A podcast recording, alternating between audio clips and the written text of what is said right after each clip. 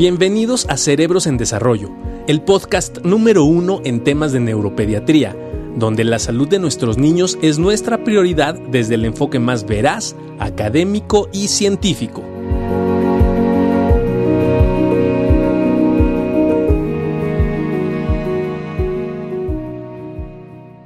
¿Cómo están? Muy buenos días.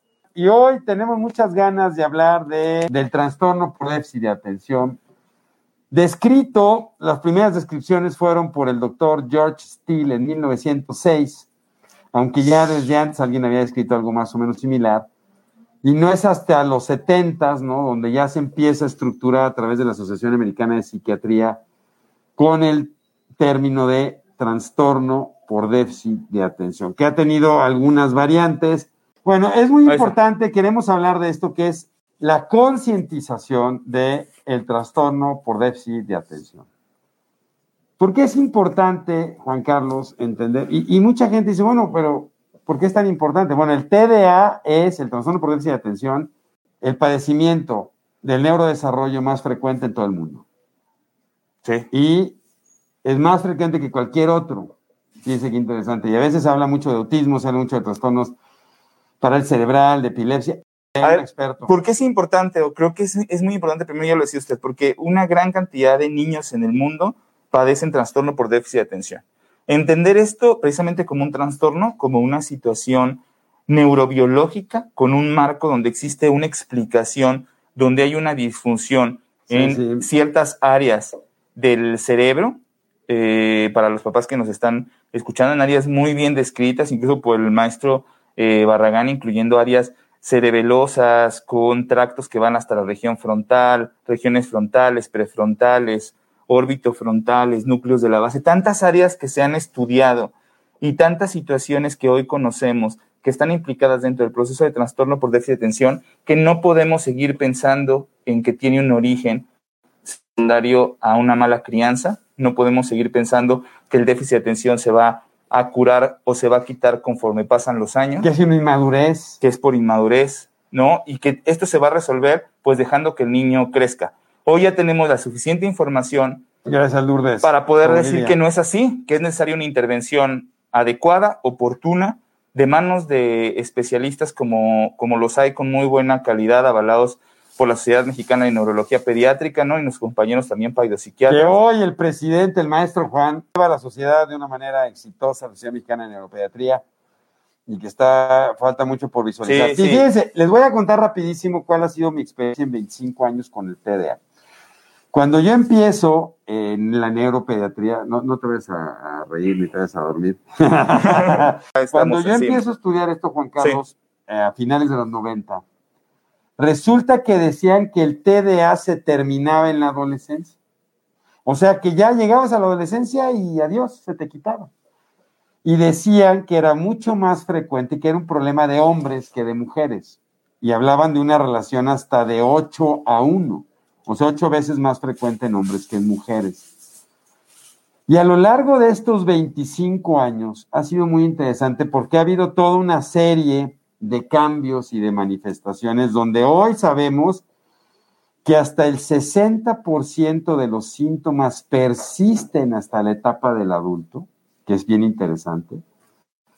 Dos, es que esto no es una cuestión de la crianza, es una cuestión biológica perfectamente estudiada, que está muy bien estudiado los circuitos que están afectados, ¿no?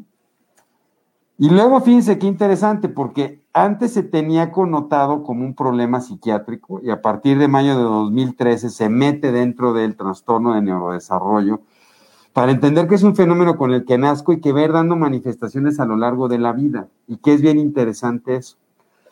Dos, que al ser un padecimiento que empieza desde muy temprano, se va a ir modificando y luego, fíjense qué interesante, porque antes no reconocían dos cosas. Uno es, no, nunca se hablaba de los problemas del TDA en problemas emocionales. Y en realidad se suma este fenómeno de problemas en la regulación emocional más o menos hace unos 10 años, donde también se empieza a ver que los niños con trastornos por déficit de atención tienen problemas en la regulación emocional. Y la otra cosa muy interesante que hemos estado trabajando con Daniel, al que le mandamos un fuerte abrazo, está ahí con su hija, eh, interesante para entender que hasta un tercio de los pacientes tiene problemas de lenguaje. Y sí, María Teresa es una condición neurológica hereditaria, algo que acabamos de publicar hace unos dos o tres años con la doctora Andrea. Muy linda, le mando un saludo a Andy. ¿Dónde está Andy? No andas por aquí. Bueno, eh, publicamos que es hereditario, pero lo que se hereda, interesantemente, es, no es si yo soy hiperactivo impulsivo, mi hijo va a ser hiperactivo impulsivo, sino lo que heredo es la disfunción de las funciones ejecutivas. Totalmente. Eh, hoy sabemos que... Y luego siempre le quieren echar la culpa a los papás, man. Pues es que parte, ¿no? Siempre llevan al papá para decir, mire, es que es igual a él. Se parece. Y el papá que dice, pues sí, doctor, pero míreme cómo soy yo. Ay.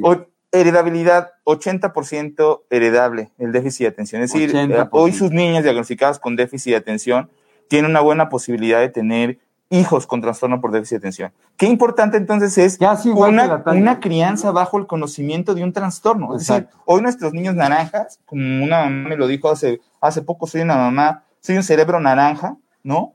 Y qué bonito se siente. Yo le decía, qué padre, le, le, le, al doctor Barragán cuando llegó y ojalá nos esté viendo y le mando un saludo grande.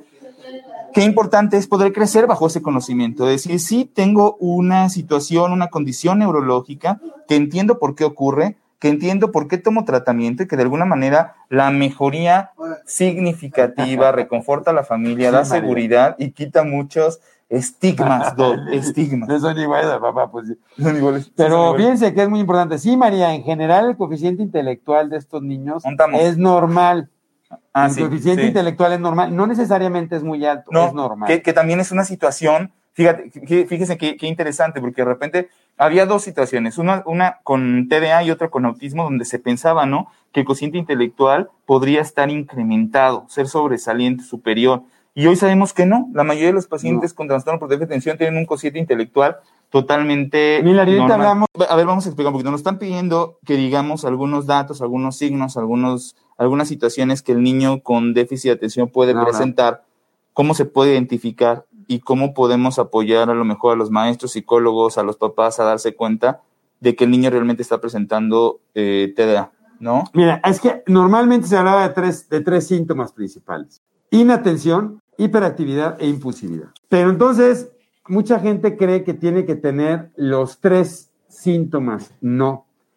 Puede tener uno o puede tener otro. Así es. No necesariamente tiene que tener. O combinarlos. O combinar. Un poquito de todo también. Y cada uno tiene unas diferencias en su manifestación. Exacto. Platicábamos un poquito en la, en la parte de una, una charla que tuvimos. Esto, qué importante es identificarlo, pero sí conocer qué es lo que abarca el trastorno por déficit de atención o qué datos incluye. Entonces ya decía usted, impulsividad, hiperactividad, e inatención. Gracias, Ana ¿Cómo nos podemos dar cuenta, entonces, que hay un problema de atención en el niño? Porque de repente dicen, bueno, entonces, si se distrae un poquito. No, es que los papás dicen, es que si juega videojuegos. Se queda ahí todo el tiempo, si, es atento, porque se la. si pasa la vecina, no le quita el ojo.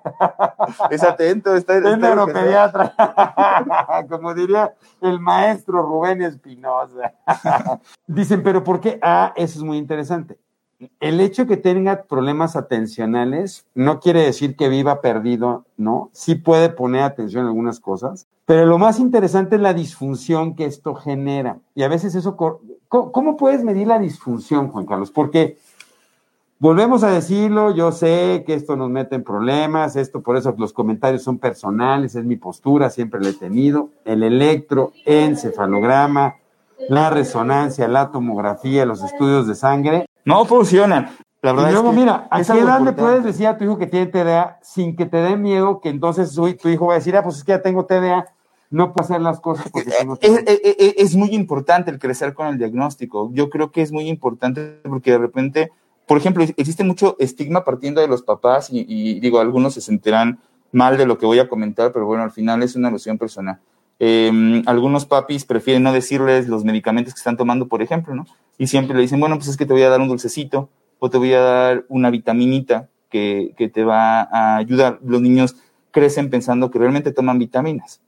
En ese sentido, yo sé que hay edades donde los niños no van a entender tal vez el concepto tan eh, un poquito complejo de qué se trata o cómo se desarrolla la enfermedad, pero pueden entender que son parte de un tratamiento donde la familia está preocupada, donde tienen médicos eh, también preocupados por mejorar la calidad de vida de cada uno de los niños y que el tratamiento es necesario para hacerlo sentir mejor. Ahora, no, significa que dependa de... no para mí, ¿sabes es más importante de eso? Es que él sepa, yo siempre les digo, es como, ¿qué edad le dices a tu hijo que es miope y por eso tiene que usar lentes? No, pues cuando te das cuenta que los tiene que usar. Entonces, es súper importante, súper importante, porque de esta manera él puede entender por qué hay cosas que no le salen bien. El entender que tiene TDA no es justificar conductas, es entenderlas. Y sobre el entendimiento toda la familia funciona. Y dar solución, Doc. Y, dar, soluciones. Porque entonces empieza a buscar alternativas y empieza a entender que se requiere de un apoyo multidisciplinario donde vas a incluir a tu neuropediatra, a tu psiquiatra, a los compañeros de psicología, de psicopedagogía, a los terapeutas que nos apoyan, a toda esta gran familia que hacen un núcleo de atención que requiere cada uno de los niños, incluyendo la familia, porque no solamente es el niño con déficit, de atención, sino es una familia naranja. Eso es lo que hay que entender. Es una familia naranja donde cada familia tiene sus actividades diarias, cada familia tiene diferentes implicaciones, diferentes comorbilidades, diferentes horarios, mucho, cada familia es un universo distinto. Entonces, este proceso de adaptación de los tratamientos, de las intervenciones, etcétera, evidentemente tiene que contemplar absolutamente a todo lo, a toda la familia. Ahora. Bueno, más rapidísimo. Sí. Cari, la epilepsia puede desencadenar TDA, definitivamente es una comorbilidad muy frecuente. De los más frecuentes. Sí, el TDA, el trastorno del espectro autista, los trastornos sensoriales, todos estos grupos de trastornos se heredan. Si los dos tienen, pues la heredabilidad va a ser más frecuente. Sí, Ana, sí, Ana, los pacientes con autismo tienen una alta, alta, alta prevalencia de trastornos por déficit de atención. Y hay que entender que es un fenómeno epigenético. Tengo esta susceptibilidad genética que es desencadenada por el medio ambiente y hay factores desencadenantes. Sí, de hecho siempre es algo, es algo investigarse en pacientes con TEA, con autismo, esa posibilidad de que tengan algún fenómeno de inatención. o te voy a decir algo que es muy común. Que yo tenga TDA y tenga algunos rasgos del espectro autista y se llaman síntomas comunales. Entonces, sí es frecuente que tenga y compartan síntomas como los trastornos sensoriales, ¿no? ¿Te cuesta trabajo concentrarte? definitivamente, ¿eh? Dice me cuesta, dice, soy chiquita, desde, desde chiquita Nunca hago nada, termino todo. Es que, ¿sabes por qué es importante si tengo TDA? Para decir, ah, o sea, no puedo hacer esto porque tengo una situación y no justifico, sino busco un tratamiento específico que me puede ayudar. Y no se hace a través del mapeo cerebral. Los mapeos se ven muy bonitos de colores. Ojalá le pusieran más naranja, ¿no? Nos encantaría. Es que las zonas naranjas, ¿no? Las zonas naranjas, las zonas naranjas del TDA, pero, pero no, no se ven. Dice, ah, a ver, entonces, retomando un poquito. Entonces, la parte de inatención la podemos entender como dificultades para el esfuerzo mental sostenido, que eso en pocas palabras significa concentración. Tengo dificultades para concentrarme. ¿Y qué tanto tengo que concentrarme? Porque ahí va a venir todo un dilema por grupos de edad y que si los chiquitos se tienen que concentrar menos minutos y que los este, escolares tantos minutos y que los adolescentes y los adultos tantos minutos. Se tiene que concentrar lo suficiente para terminar con tareas adecuadas para su edad. Es decir, si en el preescolar le están pidiendo que haga algún dibujo sencillo, ¿no? Este, obviamente acorde para su edad y demás, lo que tú esperas es que pues lo termine, ¿no? Como el resto de la clase, más o menos a un tiempo ahí eh, similar. Si va en la parte escolar, en la parte eh, de la primaria, perdón, lo que esperas es también que logre terminar o ejecutar el trabajo que le están dejando con cierto tiempo y que las maestras son muy buenas para saber cuánto tiempo requiere para cada uno de los de las actividades, ¿no? Ese es el esfuerzo mental que requerimos. Igual o incluido en las tareas, ¿no? Por la tarde. Cuando la mamá se sienta con el niño y le dice, bueno, vamos a terminar esto. Y de repente, ¿qué pasa con aquellas mamás que no se llevan una hora, se llevan tres o cuatro horas haciendo la tarea? Y cuando le preguntas, pero ¿por qué se tarda tanto? Es que lo tengo que repetir una y otra vez. Y además se para mil veces al baño. Y además nunca me pone atención. Le repito las instrucciones. No, pero fíjense, yo les voy a decir, hay, hay, varios tipos, ¿no? Y esto se los voy a poner así. Hay varios tipos de problemas atencionales. Por ejemplo, hay niños que para empezar una tarea, y eso me pasa, nos pasa a nosotros. Digo, a ver, ya voy a empezar la plática hoy con cerebros en desarrollo. Ah, pero. Yo estoy comiendo, yo nada más. Pero antes me tengo que echar mi sándwichito. Y luego le voy a contestar a la señora. Y, luego, y luego, y luego. Y se tardan muchísimo. O sea, lo vas dejando. Lo vas dejando que esto se llama procrastinación y los adultos procrastinan muchísimo. Los adolescentes es una de las características Y luego se vuelven workahólicos porque el TDA típico procrastina y procrastina y el jueves a las 12 hace todos los trabajos sin dormir para entregarlos el viernes apurado. Los papás están así ya de la mecha, ¿no? Y de repente, entonces, tienen problemas de organización. Algunos otros tienen problemas del timing. Exacto, Alex. Se va, las funciones ejecutivas llevan y tienen un proceso madurativo que se alcanza a diferentes edades. Y esto al irse alcanzando a diferentes edades, de repente con el TDA no se alcanza o vas más lento, vas más lento, ¿no? O te ves más inmaduro. Por ejemplo, muchos papás me dicen, es que los pacientes con TDA, no todos, es que mi hijo tiene como dos años menos, ¿no? Entonces, todos los cuates ya están viendo fútbol y viendo otras revistas y este sigue con sus muñequitos de, ¿no? Sigue con los peluches. E, e, esa es una, gran, una situación bien importante porque los procesos de desarrollo neurológico, más allá de hablar de, maduración, los procesos de desarrollo neurológico son distintos incluso por sexos, ¿no? O sea, las niñas tienen un desarrollo neurológico diferente a los niños en cuanto al proceso ejecutivo incluso, en las áreas prefrontales en cuanto a los procesos evolutivos del desarrollo. Entonces, incluso tenemos que pensar en esas situaciones cuando comparamos un niño con una niña igual, con, igual que, que, lo hacemos con un niño, con una niña con trastorno por déficit de atención, porque incluso hay comorbilidades descritas con mayor frecuencia en los niños que en las niñas. Entonces, sí es importante el poder entender, y lo repetimos, cada caso es único. y cada tratamiento es personalizado. Cada tratamiento es para este paciente porque pesa tanto, porque tiene estas comorbilidades y porque sabemos que no le afecta el sueño, no le quita tanto el apetito, no le duele el estómago, no le duele la cabeza, no causamos efectos no deseados. Entonces, qué importante es el poder establecer esto y por eso la mano de un especialista es fundamental para poder tomar las decisiones. Y mira, Silvia, se necesita mucha capacitación para los maestros y para los padres. Es importantísimo. Ah, bueno, pues no acabamos. A ver, entonces es inatento le cuesta trabajo a los trabajos. Luego, la parte impulsiva. ¿Qué es la parte impulsiva? ¿Es cuando pegando? No, la impulsividad es el sujeto que no piensa ni razona las decisiones que tiene que tomar. Entonces, yo siempre les pongo el ejemplo de la preventiva, ¿no? Cuando vas en tu coche, exacto. te ponen la preventiva, pues muchos nos da ganas de pasarlo. Ahora, si vas con tu mujer, ¿te pasas la preventiva? No, casi no. El impulsivo sí. sí, si vas con el tránsito al lado, te pasas la preventiva. Sí, sí. Y, entramos un negativista desafiante. Ahora, fíjate, entramos un negativista desafiante, exactamente. Es normal que se batalle mucho en aprender a ir a defecar. Entonces, ¿qué es el impulsivo, Impulsivo. Se pasa a las preventivas. El impulsivo no regula este proceso y el problema es que cuando lo comete y le dices, dice, chin, la regué. Lo entiende porque su capacidad intelectual es, dice, no lo voy a hacer, pero la próxima no lo premedita, no lo premedita. Pum, lo vuelve a hacer. Y además se caracteriza por interrumpir a las personas cuando están hablando, ¿no? y meterse a las ¿Por qué me meterse a las conversaciones ajenas. Porque eso le pasa a los adultos. No esperar turno les cuesta mucho trabajo esperar su turno. No sé si, no, ya me toca, ya, ya quiero, ya quiero que me toque, ya, ya, ya, ya, ya, ¿qué hora me toca? ¿Ya? ¿Ya nos vamos? Las maestras les enoja eso muchísimo en Zoom, ¿no? Y entonces el que acapara todo. Y acá, ¿no? Y, las manos, y las manos. Voy a, voy a opinar, voy y a Ya, Carlitos, ya no. A ver, dale chance a Fernanda. Ah. Y tú se enoja. Y los interrumpe. Entonces, esa es la impulsividad. Y yo, y, y agregaríamos también, en esta pandemia, sobre todo, datos impulsivos en la manera de comer.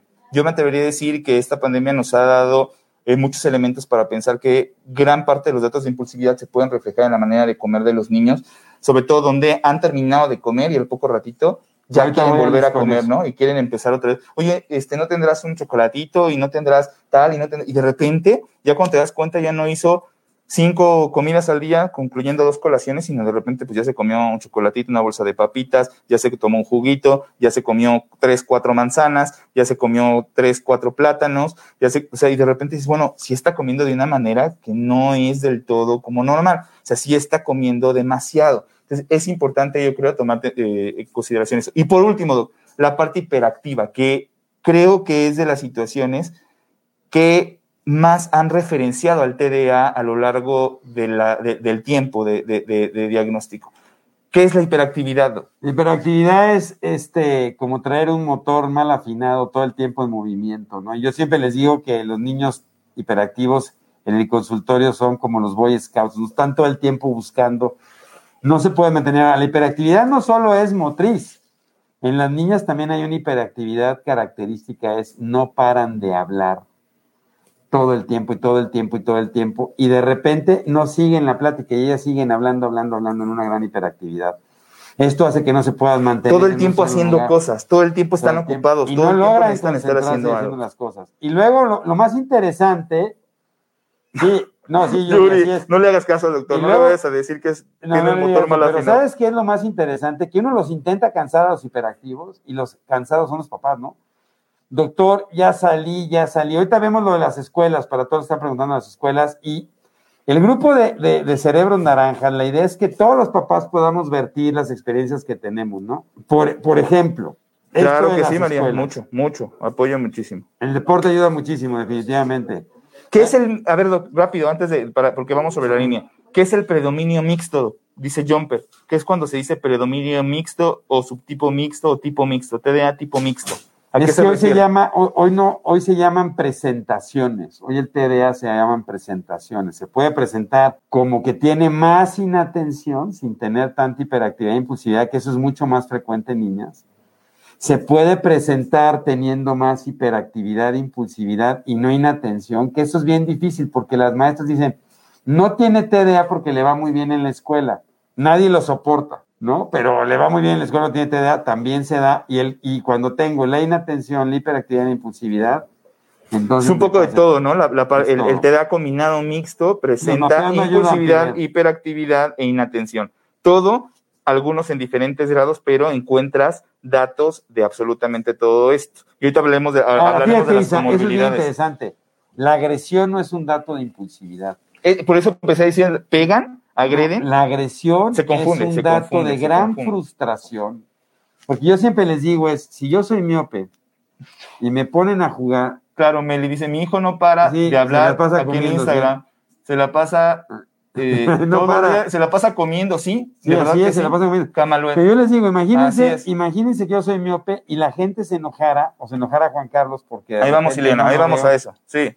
Y entonces, eso me va a llevar a una gran frustración. Por eso, muchos de los síntomas de los con TDA no son, es mi remolino, y son maravillosos, ¿eh? A mí me encantan, claro, yo no los tengo que mantener en mi casa ni educarlos, que eso es bien difícil. ¿no? Decir la mamá, sí, a ver si se viene uno, se viene uno o dos días a cuidarlo. Eh, ahorita hablamos de los medicamentos rápidamente. Ahí vamos, ¿no? y también de, la, de las comorbilidades, ahí vamos para allá. Pero que mira, entonces, y, y luego también, ¿sabes qué? Los papás dicen, es que ya no lo aguanto, ¿no? O sea, si habla todo el tiempo, Nelly dice si- todo si el está día, todo, todo el día tiempo. ¿no? Se vuelve súper difícil. Y más porque en general el papá o la mamá tiene TDA. Entonces, imagínense, luego me decía una mamá, doctores que me dicen en la terapia que yo lo organice, pero ni yo mismo me organizo. Dice, ¿sabe cuándo encontramos? El otro día dejé este, el, el, el del control del, del, del televisor, lo buscamos por toda la casa y resulta que lo dejé en el congelador, ¿no? Suele pasar. El TDA puede ser una comorbilidad de las crisis de ausencia. Sí, sí puede ser una comorbilidad. Los pacientes con epilepsia, con epilepsia, pueden presentar diversas comorbilidades o, o fenómenos o trastornos asociados. Es decir, los pacientes con epilepsia no es nada raro que puedan presentar fenómenos de ansiedad, fenómenos de depresión y déficit de atención. Entonces es bien importante el identificar si en ese paciente con epilepsia únicamente está ocurriendo la epilepsia y ya lo hemos tocado en otros temas que igual siempre decimos la epilepsia no solamente es un niño que convulsiona y se mueve de manera Ujú. rara, es un niño que tiene una condición neurológica pero que puede estar rodeado de muchas situaciones que hay que controlar y atender de manera Exacto, oportuna. mi hijo un día puso el control de su abuelita en el congelador. Sí, Sí, exacto. sí, sí, sí, sí. Ahora, mira, ahorita hablamos del adulto, el té del adulto. Ahí vamos. Sola, ahí vamos. Patricia, ok, sí, la escuela. Eh, dice que con apoyo Sí. SAER, el apoyo SAER, por supuesto que funciona y se, eh, está Bueno, a ver, diseñado las para escuelas, pacientes las con escuelas. A ver, A yo, te voy a decir, doctor, mi hijo tiene TDA. Es un desmadre. Ya, o sea, ya, no, ya. sí, no sea Ahora, dígame, ¿a dónde lo llevo? Lo llevo a una escuela tipo Montessori para que no, pues como que en la Montessori le van a dar más chance. O Yo lo meto tengo a una militarizada porque que- lo que necesita es una rigurosidad para mantener. Sí, sí, sí. O lo meto a Al- una al escuela América, a especial. No, si lo meto a la América le empeoro el TDA, por favor. Somos naranjas, no amarillos. o lo meto a una escuela especial tipo SAER. O lo meto y le pongo una sombra. Me recomienda, doctor, usted una escuela grande, una escuela pequeña, Ahí, ahí es donde una va. escuela dinámica, una escuela tradicional. ¿Qué recomiendas tú? Ok, Carlos? Aquí lo más importante es entender la parte de la connotación cognitiva de cada uno de los niños. Es decir, si estamos hablando de que el trastorno por déficit de atención ocurre la mayor parte de las veces en un niño que tiene una capacidad cognitiva intelectual normal, entonces no tendríamos por qué empezar a, pensar en un tipo de educación especial. Perdón. eso tenemos que hacer. Los padres de niños con TDA nos deben dar descuentos en las tiendas, claro. ¿Cuántos? exacto, exacto, ¿Cuántos no compran colores y lápices? Ya, agarraron en el supe, ya rompieron lo que agarraron en el supe, ya destaparon los plumones. Incluso un maestro mío decía que los niños TDA son como la lotería, ¿no? Cuando llegan a la casa de la abuelita. Y son como nosotros. El jarrón, el plato. Entonces, yo yo, yo, yo que le puedo decir ahí, Doc. Entonces, partiendo del punto, porque hay también algunas situaciones, Doc, por ejemplo, discapacidad intelectual, fenómenos de trastorno del espectro autista, etcétera, que tienen como comorbilidad el déficit de atención. Entonces, ese tipo de cosas sí los considera como casos especiales, donde se requiere una, una evaluación muy, muy, muy específica del tipo de educación que más le conviene a esos, a esos pequeños. Pero ahora, pasemos al déficit de atención, el más común en el sentido de el niño que tiene una buena capacidad cognitiva, es decir, no hay ningún problema de inteligencia, pero tiene los fenómenos de TDA asociados. Qué importante es esto, porque entonces, de entrada, de entrada, lo que yo le podría contestar es, qué difícil. ¿no? Es que me estoy riendo de María. y, le voy a decir algo. De entrada, lo que podemos decir es no requiere de educación especial en el sentido de una adecuación curricular enfocada a un problema cognitivo, solamente a eso. Escuchen lo que, lo que, lo que vamos a platicar porque eso es importante. No enfocada a un problema cognitivo, sino más bien, sí me gustaría lo que dijo al final. Una escuela, idealmente, ¿no? Con grupos reducidos que le permitía a la maestra el poder tener una atención más personalizada a cada uno de los pequeños. Ahora, estos apoyos que las escuelas de gobierno tienen como USAER, es pues lo que se, con, lo que se cuenta para poder apoyar a niños con ese tipo de necesidades. Este, es sí, no, no, no, no, no es una discapacidad como, como otros, otros trastornos del desarrollo. Ahora, el USAID está para eso, es la, parte que las escuelas de gobierno han creado para poder brindar apoyo a los niños con trastornos de neurodesarrollo. Es un apoyo inserto en la escuela. Inserto en la para escuela. evitar las terapias. En que no es una escuela de educación especial, es en la escuela regular. Están los especialistas en USAID que idealmente tendría que tener psicopedagogo, psicólogo, terapeuta lenguaje ocupacional, con el fin de poder apoyar a estos chaparritos que lo requieren. Ahora, no sé qué piensan ustedes, mamás, pero esta parte del USAER, pues a veces solamente hay un psicólogo. No, bueno, pero a las mamás que llevan a sus hijos, o sea, ¿dónde les ha funcionado mejor? Porque hay una gran variabilidad. Yo siempre les digo es, entender que tiene TDA es saber, y eso sí cambia la perspectiva educativa, igual que los maestros. Entonces, pues yo lo que les digo, nomás, antes de la escuela, antes de entrar a otra cosa, yo lo que les sugiero es, uno, hay que hablar con la escuela y decir, mi hijo tiene un trastorno por déficit de atención, además de eso tiene un trastorno de lectoescritura, o tengo un trastorno de sueño, tiene un trastorno de ansiedad, o tiene un trastorno disocial, este es mi hijo. Y yo vengo contigo, escuela, a decirte, necesito estos apoyos, porque normalmente siempre se forma un equipo. Es muy importante formar un equipo donde haya un médico que puede ser un neuropediatra o un psiquiatra y que haya una terapeuta dependiendo de la comorbilidad que tenga, ¿ok? Y sobre ese sentido es súper importante decir, escuela, aquí lo tengo, y, que, y, quiero que me apoyes y me ayudes a que mi hijo salga adelante. Y ya, no te estoy pidiendo que lo trates mejor o que lo pases, no, que le puedas hacer estas adecuaciones curriculares. Y ya, y creo que eso ayuda mucho a entender, ¿no? Y la otra es, a veces las escuelas presionan mucho para que les demos tratamiento farmacológico. Para que se le hagan electros para, que, se, le hagan electros, mapeos, imágenes, no, y quieren el fármaco, y los papás de repente se sienten, ¿no? Se sienten en esta, en esta encrucijada de qué hago, ¿no? O sea, yo no le quiero dar, eh, yo no le quiero dar fármaco, pero la escuela me está presionando, voy con el médico y me dice que sí. Perfecto. Claro, hay que sensibilizar a las maestras.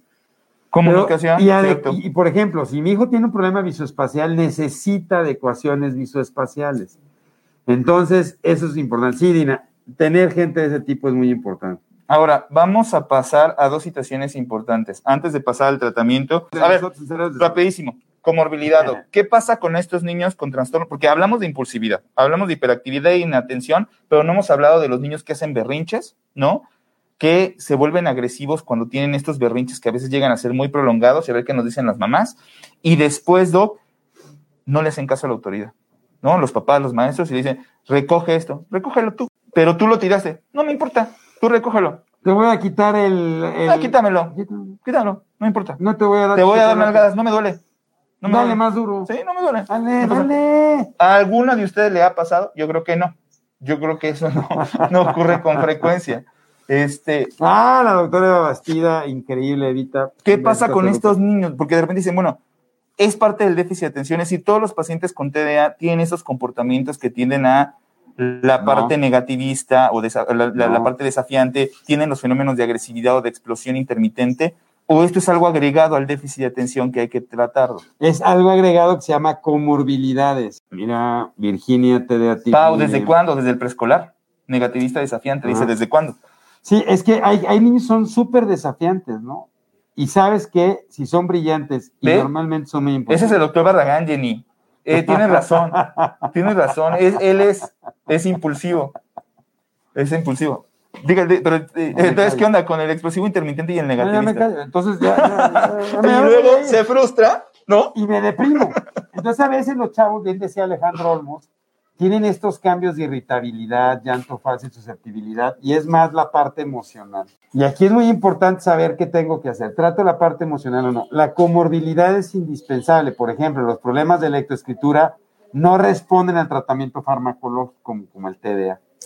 Totalmente. Entonces, esta situación de niños que explotan fácilmente o de niños negativistas, desafiantes, y que terminan con situaciones de agresión o interagresión, que también se hacen, se lastiman ellos mismos y lo ves con esta situación de energía tan importante que termina totalmente sudado, de haber gritado, de haber hecho un berrinche que dura más de 30 minutos, de haber golpeado a veces a, a la mamá, de haber roto lo que tenía al alcance y haberlo aventado, es importante comentarlo con tu médico, con tu psicólogo, con tu profesional de la salud, porque se tiene que manejar. Y como decía el doctor Barragán, no es parte del déficit de atención es una situación asociada que si no se controla desafortunadamente el TDA puede no avanzar como se, como se quiere. Sí, totalmente. Ahí está Alex, lo confirmamos, sí es oposicionista desafiante y así es su comportamiento. No está tratado. sí, el llanto fácil es parte de la ansiedad, hay que estarlo viendo. El TDAH se cura, se compensa y compensa las habilidades de funcionamiento neurocognitivo. Totalmente. Totalmente. Este, Entonces no se cura con la edad. No se cura con la edad. ¿Qué pasa con eso? No se cura con la edad, por eso se tiene que trabajar. El, diagnóstico de trastorno posicionista desafiante característicamente empieza a los dos años, cuando eh, son los terribles dos. Y ahí se arrancan y se lanzan. Ok, Yuri, pero, pero a ver, los, los neurolépticos no siempre son la única indicación que se tiene para manejo de estas comorbilidades. Exacto. Hay estabilizadores del estado de ánimo, hay, inhibidores de recaptura, o hay intervenciones no farmacológicas, claro. De repente una mamá puede decir, ¿por qué mi hijo toma metilfenidato y lo mandó a la terapia emocional y el otro toma atomoxetina y va a terapia de conducta y el otro lo mandaron con terapia de aprendizaje y el otro lo mandaron con terapia sensorial? Es porque cada uno de los niños tiene una característica. Una característica especial. Mi niño es áspero y TDA y oposicionista de, de Pero es bien importante que los papás lo entiendan, ¿no? Que entiendan estas cosas, porque el papá normalmente, ahora ha estado en casa porque pues la pandemia lo tiene ahí, pero en general el papá no logra ver estas situaciones y entonces se desespera y siempre dices que la mamá es la culpable, no le está educando. Sí, Pati, sí se pueden presentar por agresividad, digo por ansiedad, y muchas ocasiones esa es una comorbilidad, es decir, el niño no puede controlar estos impulsos de, sí, de, no puede controlar esos impulsos de situaciones mínimas. Yo le digo a los papás, a veces es una cosa insignificante lo que hace que, lo que, hace que los niños exploten y que de repente este, tomen esos comportamientos. Por ejemplo, le, le retiraste el control no le quisiste dar o no le quisiste comprar lo que él quería. Oye, mi amor, es que no venimos por eso, solamente venimos a comprar esto. Se tira al piso, hace un arrebato, se golpea, empieza a aventar las cosas y de repente dices, bueno, ¿qué tan normal es esto? O sea, realmente es una conducta que es esperada. Me tengo que esperar a que cumpla 7, 8, 9, 10 años para que lo deje de hacer o de plano me tengo que preocupar, porque entonces estas situaciones, como usted decía, se salen de la normalidad cuando ya están influyendo en la calidad de vida del niño y de la familia. Como decía ahí, ya me rompió la pantalla y tú no sabes a lo mejor el tiempo que le llevó al papá que nos escribió, a la mamá que nos escribió, comprar esa pantalla o si tiene la capacidad de repararla. Y si no, pues ya se perdió el bien y, listo. ¿Esto es normal o no es normal? ¿O, qué ocurre ahí? Pero lo más importante, es, el bien es, la sensación del niño. Así es. Entonces el niño se empieza a sentir que es el terrible de la casa. Y el problema con los TDA, fíjese qué interesante, es que a pesar de que lo comprende, no lo puede corregir. Y ahí es donde entra esta debacle, ¿no? Buen día, Rosas muy fuertes con mi hijo, sí. Sí, tirado golpes, eh, sí, sí, claro, totalmente de acuerdo. Yo creo que ahí al final de cuentas decía el doctor Barragán, la parte especializada, y ya, ya, no, ya no me interrumpió, chica, este, la parte especializada es fundamental para entender si se requiere de una intervención farmacológica de la mano de algunas otras intervenciones psicológicas, este, terapia cognitivo-conductual, alguna otra eh, área que nos pueda apoyar o proporcionar atención para, para tu niño. Exacto, eso del llanto se llegué a pensar que tenía No, esto de la disregulación emocional en TDA es muy interesante porque son estos niños que de repente explotan ante un estímulo muy pobre. O sea, de repente me, hizo así y pum. Cuando pasa eso en el súper, sientes que todo el mundo todo te el mundo te ve, no todo el mundo te ve. Y aparte, si lo corriges todo, no, no falta que llegue y dice. Te critican.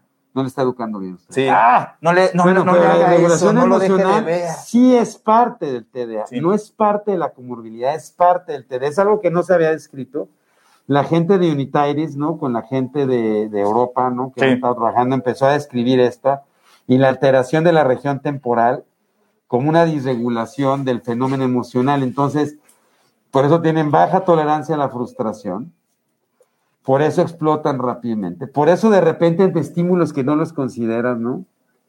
Este, explotan y hacen muchas cosas de este tipo, ¿no? Algo que acaba de decir, fíjense, hoy sabemos, hoy sabemos que parte de la regulación de las conductas y la generación y reconocimiento de los sentimientos, por ejemplo, parten de la atención. Hoy lo sabemos.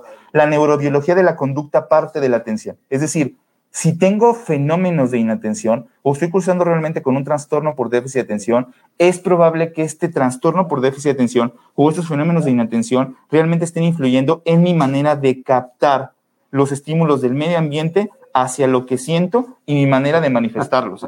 Entonces, nos empezamos a... La tolerancia a la frustración del doctor Espinosa. Contestando el teléfono.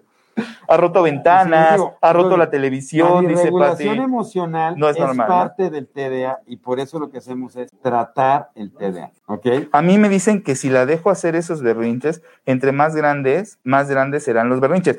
Pues, Cari, más, más, que más grandes, ¿no? Porque la otra es... Rosa, hay que hacer, por eso es tan importante una evaluación ah, No, lo que le iba a decir es, más que más grandes los berrinches, Rosy, es, a ver, te voy a poner un ejemplo. Es lo mismo que un niño de tres años, de tres a cuatro años, que es donde es la edad realmente de los berrinches, te lo haga a que te lo haga un escolar de 10, 11 años, primero no va a ser lo mismo, porque seguramente las consecuencias serán mayores en el sentido de si es un poquito agresivo, si es un poco violento, yo le digo a la mamá, bueno, es que, es que me pega un poquito. Yo le digo, bueno, pero ¿qué es? Me pega un poquito. No, pues es que me muerde, no me deja la marca de los dientes, me pega en la cara con el puño cerrado, no es hasta me ha cerrado el ojo. Bueno, es que eso no es normal. es que eso, eso, eso, no está bien. O sea, te duele cuando tu hijo te, pega, te, está lastimando. te, está lastimando. Y entonces, si es necesario, bajo una, una, una supervisión profesional, me debería decirlo de esa manera, bajo un asesoramiento profesional y un seguimiento adecuado, el hecho de que el niño conozca y reconozca que está haciendo daño. Es muy importante ah, no te preocupes, mi amor, no, me voy a sobar y se me va a quitar, tú no te preocupes, esto, pues no lo vas a volver a hacer, ¿verdad? Esto no va a volver a pasar, a mami no le duele, no le pasó nada, no, es importante el hecho de, hacerlo entender dentro de este marco eh, profesional, el hecho de tener que regular ese tipo de expresiones y que por lo regular los golpes tienen consecuencias que de alguna manera no son positivas. No, pero aparte los chavitos te dicen, es que no me puedo controlar. Rapidísimo, Milani, para que veas que no se me va a olvidar. En la edad se puede presentar pérdida de memoria. Bueno, hay algunos estudios, pero todavía no hay estudios este, totalmente. Ahí se queda, Ram, ahí se queda. dicen que puede favorecer la presencia de demencias a edad más temprana. Sí, en la región prefrontal, órbito frontal. Entonces, pero en general, Ahora, el problema es, si yo soy un TDA y empiezo a tener pérdida de la memoria temprana entre los 40 y los 60 años, es bien importante poder establecerlo. Sí, Mira, qué buena pregunta, dice Nati. ¿Cómo sé si es un trastorno desafiante o es la adolescencia? Ah, qué bueno. Bueno, el adolescente per se es desafiante. No. Siempre. tiene que desafiar la autoridad, por eso está adoleciendo del proceso. Aquí lo importante es frecuencia e intensidad y cómo soporta o tolera las consecuencias, ¿no? ¿Qué tanto un niño puede, agresivo puede ser un esposo golpeador? ¡Ande! Híjole, así como un dato exacto, no, lo sabe, pero a ver, sí existen comorbilidades descritas por el doctor Faraone en un grupo de pacientes bastante, o sea, seguido de manera rigurosa, donde sí existen patrones de violencia asociados a, trastorno por déficit de atención, principalmente no intervenido o tratado, al igual que conductas de riesgo como incremento en el número de accidentes automovilísticos, uso y abuso de, sustancias, embarazos no planeados y muerte temprana, ¿no? O sea, eso sí está claro. Ok, listo. Te recomiendo. Este, pero algo que es importante es que hay que diferenciar si este niño agresivo es agresivo porque está teniendo frustración por un TDA, es agresivo porque tiene una deficiencia intelectual, es agresivo porque tiene una psicopatología, un trastorno de personalidad que empieza a manifestarse como un border en la etapa. Entonces, hay muchas cosas. Por eso es muy importante ser evaluado por un equipo interdisciplinario, ¿no?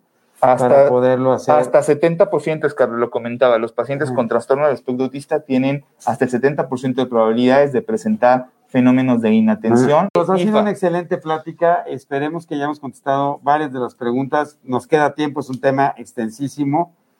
¿Esto llega a desaparecer con el tiempo? No, no es una ¿Llega a mejorar? ¿Llega a mejorar algo o no? Sí mejora, no se va.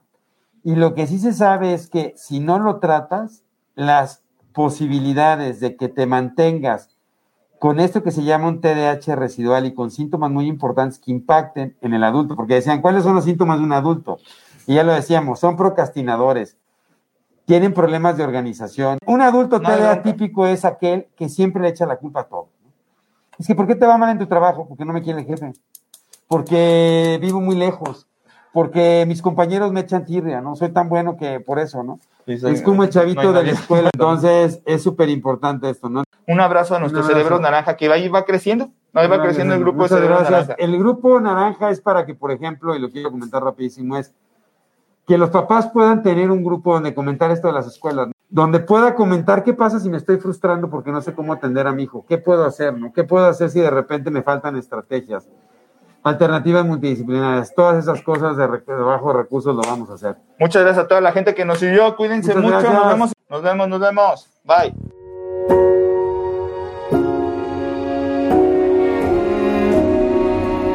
Cerebros en Desarrollo, el podcast comprometido con la idea de que en los cerebros de nuestros niños no hay límites. Síguenos en nuestras redes sociales. En Facebook nos puedes encontrar como Neurología HIM en Instagram como arroba neuropediahim. Nuestra página web es cerebrosendesarrollo.com y si tienes cualquier duda o comentario, por favor escríbenos al correo electrónico cerebrosendesarrollo.gmail.com. Si este episodio crees que le puede ayudar o servir a alguien, por favor compárteselo. Le podrías estar ayudando mucho más de lo que te imaginas. Nos seguimos escuchando.